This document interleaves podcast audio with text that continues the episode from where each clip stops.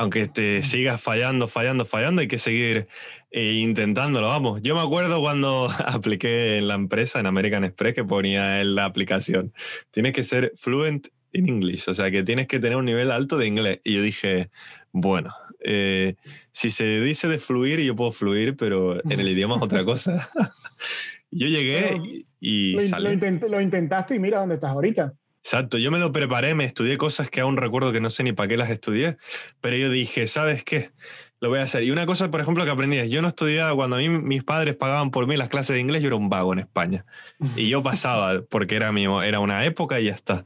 Pero cuando yo tuve el primer año en este trabajo y me tuve que pagar, porque no trabajé después de eso, con todo lo que ahorré, mira, me pagué, me acuerdo, cuatro meses con comida, casa, escuela, gasté cuatro mil y algo libras del bolsillo. Y yo dije, ahora vamos a trabajar, David, en el siguiente paso, que es el idioma. Tienes cuatro meses para avanzar y conseguir mínimo un trabajo de camarero donde te permita ya empezar a seguir practicando la lengua. Y me acuerdo que mientras yo estaba estudiando, la gente se iba de fiesta, los demás alumnos. Una vez una chica se quedó, una japonesa se quedó dormida en la clase, yo casi la levanto y la mato. Yo decía, valora lo que han gastado tus padres. Pero, pero, pero fíjate, e, ese esfuerzo que tú, que tú hiciste, ahora estás viendo los resultados. Claro, las inversiones que uno hace hacia donde quiere ir. Yo me acuerdo que yo decía, yo quiero, uno de mis objetivos que me planteé cuando llegué a Inglaterra es voy a presentar, hacer un día una presentación delante de mucha gente en inglés. Y por ejemplo, hace, tú no estabas ahí porque como trabajamos ahora en diferentes sectores en la empresa, pero me dejaron a mí hacerla para el mercado de España, de Europa, me dejaron hacer la presentación, una presentación sobre mi equipo y cómo funcionaba mi equipo. Y tuve que tuve reuniones con los jefes, fue un dolor de cabeza porque tuve que arreglar cosas, cambiar, hice una presentación, me la echaron atrás y tenía que decir 40.000 cosas sin exagerarte, en inglés en 7 minutos. Dos semanas por las tardes, pero al final llegué, hice la presentación y, y, luego me llevé muy buenos feedback de recomendaciones de jefes de que veían que había habido una mejoría, que estaban súper contentos con cómo hice la presentación, que fue la mejor presentación de ese. Ahí está. Y, ahí hubo el esfuerzo. Sí, si tú quieres, puedes. O sea, Exacto. es así. Cuatro años del chico que no era capaz de, de, decir pásame el plato cuando trabajaba de frega platos al momento en el que conseguía hacer eso. Y me queda una barbaridad eh, por mejorar. Eh, hay mucho campo por recorrer, pero muy contento por estar en ese recorrido y animar eso siempre. A seguir. tú, tú, todavía, tú todavía eres joven, David. Tú todavía tienes. ¿Cuántos años tienes tú? Mm, bueno, yo ya estoy cerca, pasé el Ecuador de los 20, eh, más del Ecuador de los 20, estoy por 28 ya. Ah, pero eres joven, David, eres joven. tengo, una cana, el otro día me salió una cana en la barba. Ah, para, para eso hay tintes, no te preocupes. sí, este, eh. Nada, este, tú todavía tienes mucho camino, David, o sea, y créeme que, que, lo que tú te propongas lo vas a hacer. O sea, es así. Pues muchas gracias, señor Juan, la verdad que lo agradezco. Y voy a, voy a trabajar mucho, ¿no? Yo ya al final voy día a día, no te voy a mentir. Y ojalá salga y, y que siga saliendo como está saliendo, de la misma forma que te está saliendo a ti. Yo, vamos, para lo, como la gente no lo sabe, o sea, tú cuando contaste que eso se me iluminó ahora, ¿eh? Cuando antes dijiste que, estuviste seis meses en este hotel y luego fuiste a American Express.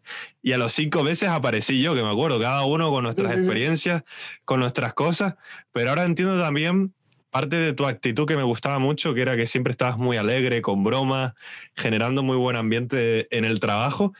Y claro, uno entra ahí y no sabes por qué. Ahora que hemos hecho la entrevista, yo sabía cositas, pero ahora que sé aún muchas más cosas, pues ahí está la humildad de la que tú hablabas de, llegaste ahí y transmitías esa alegría, ese cariño a la gente y constantemente hacías del sitio de trabajo un lugar muy bueno para... Que, que, de eso se trata. Si tú vas a trabajar a un sitio y, el ambiente de trabajo no es bueno, no es óptimo, ¿cómo trabajas?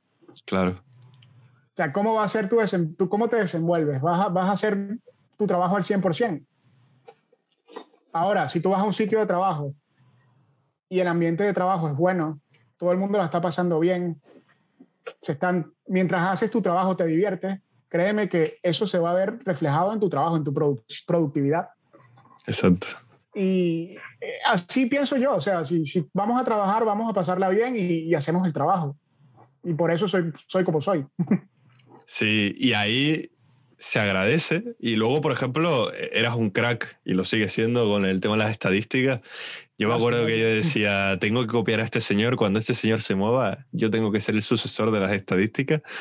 Y, y era una pasada, tío. Yo disfruté, disfruté mucho ese tiempo. Cuando luego te fuiste, sí, probablemente del equipo fui uno de los que dijo, tío, se va el señor Juan, pero se va a un lugar mejor, que sí, sí. es la doble sensación de te alegra, porque ayuda a tu estabilidad, a tu desarrollo, y luego por otro, obviamente, pierdes a, a un muy buen compañero de trabajo. Pero bueno, te ganas un amigo pero, también. Pero estamos aquí, David, este, no estamos tan lejos. Exacto, bueno, sí, este, sí, sí. Somos amigos, yo, yo, tú, sabes, tú sabes dónde estoy.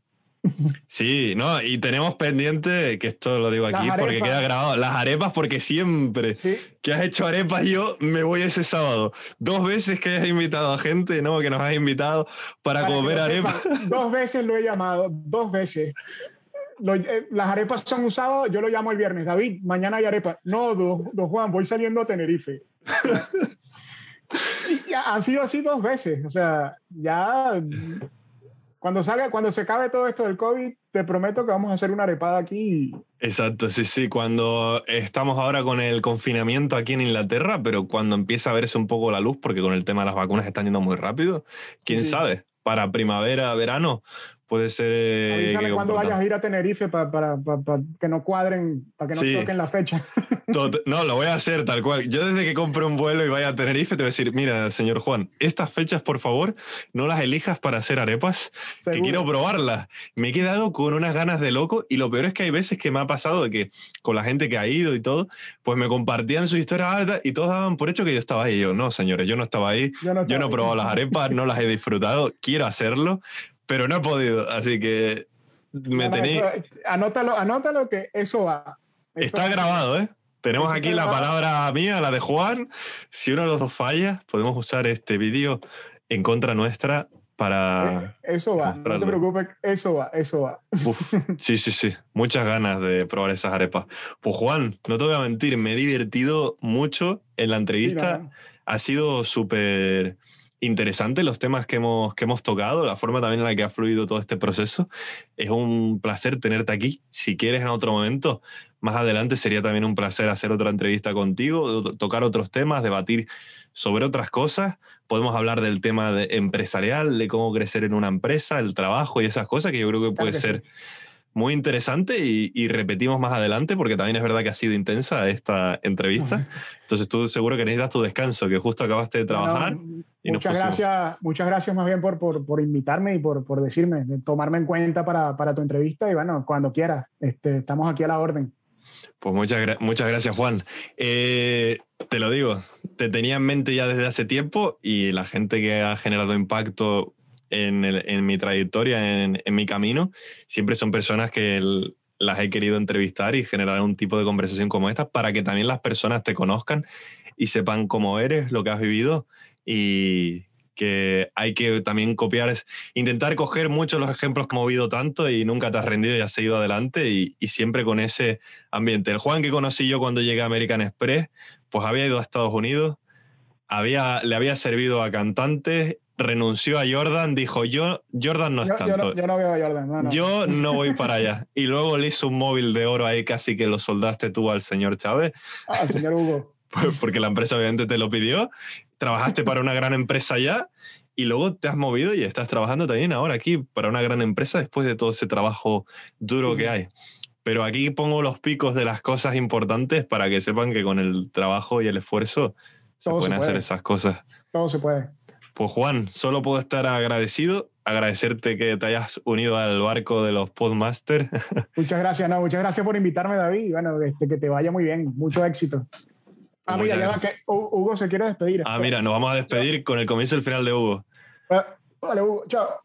Pues mira, con esto aprovechamos y con Hugo enfrente para que lo veáis, nos despedimos de este podcast. Si no lo habéis hecho, suscribiros o seguirme en Spotify y mirad fijamente a Hugo lo que miráis en YouTube, que Hugo os dice que os suscribáis. Le voy Así a abrir que... una cuenta, mira, le voy a abrir una cuenta a Hugo para que te siga, ¿eh? Exacto. ¿Deberías hacerle una ahora en serio?